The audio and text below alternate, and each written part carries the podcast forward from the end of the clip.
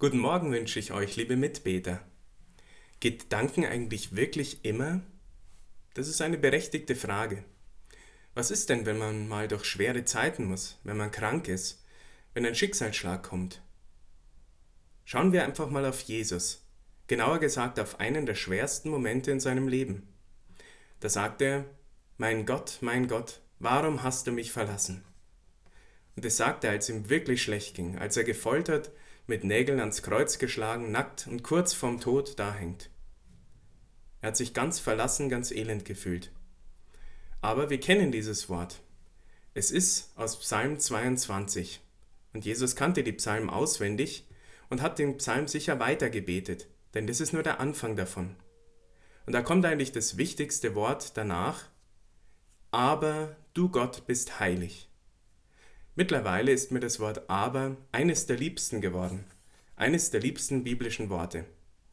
Denn auch wenn alles um einen herum nach Katastrophe, nach Chaos, nach Elend ausschaut, ist es zwar schlimm, aber Gott ist und bleibt heilig, gut und gerecht und meint's gut mit mir.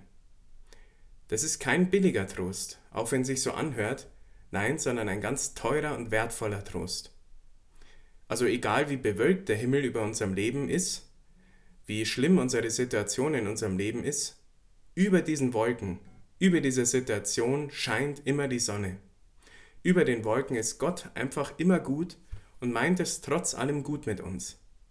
Wir müssen uns ganz aktiv dessen bewusst sein und manchmal eben das größere Bild in den Blick nehmen, den Blick über die Wolken.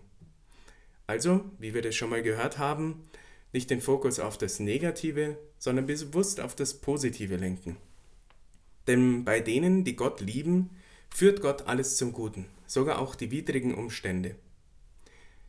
Die glücklichsten Menschen, die ich in meinem Leben, ich habe mal als Krankenpfleger gearbeitet, die glücklichsten Menschen, die ich da kennengelernt habe, das waren die, die wirklich durch großes Leid hindurchgegangen sind, aber die trotzdem dankbar waren. Manche sind daran verzweifelt, aber andere haben dann trotzdem noch das Positive gesehen. Danken ist also nicht unrealistisch, verschließt nicht die Augen vor dem unfassbar Bösen in dieser Welt, sondern ist total realistisch. Denn die Realität ist nicht nur das Böse und Negative, sondern auch das Positive.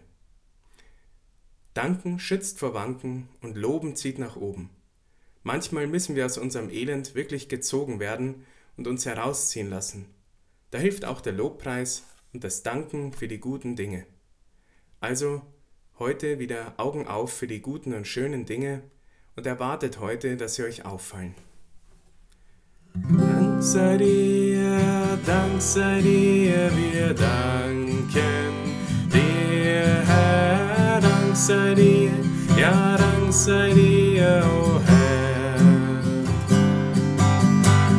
Dank sei dir.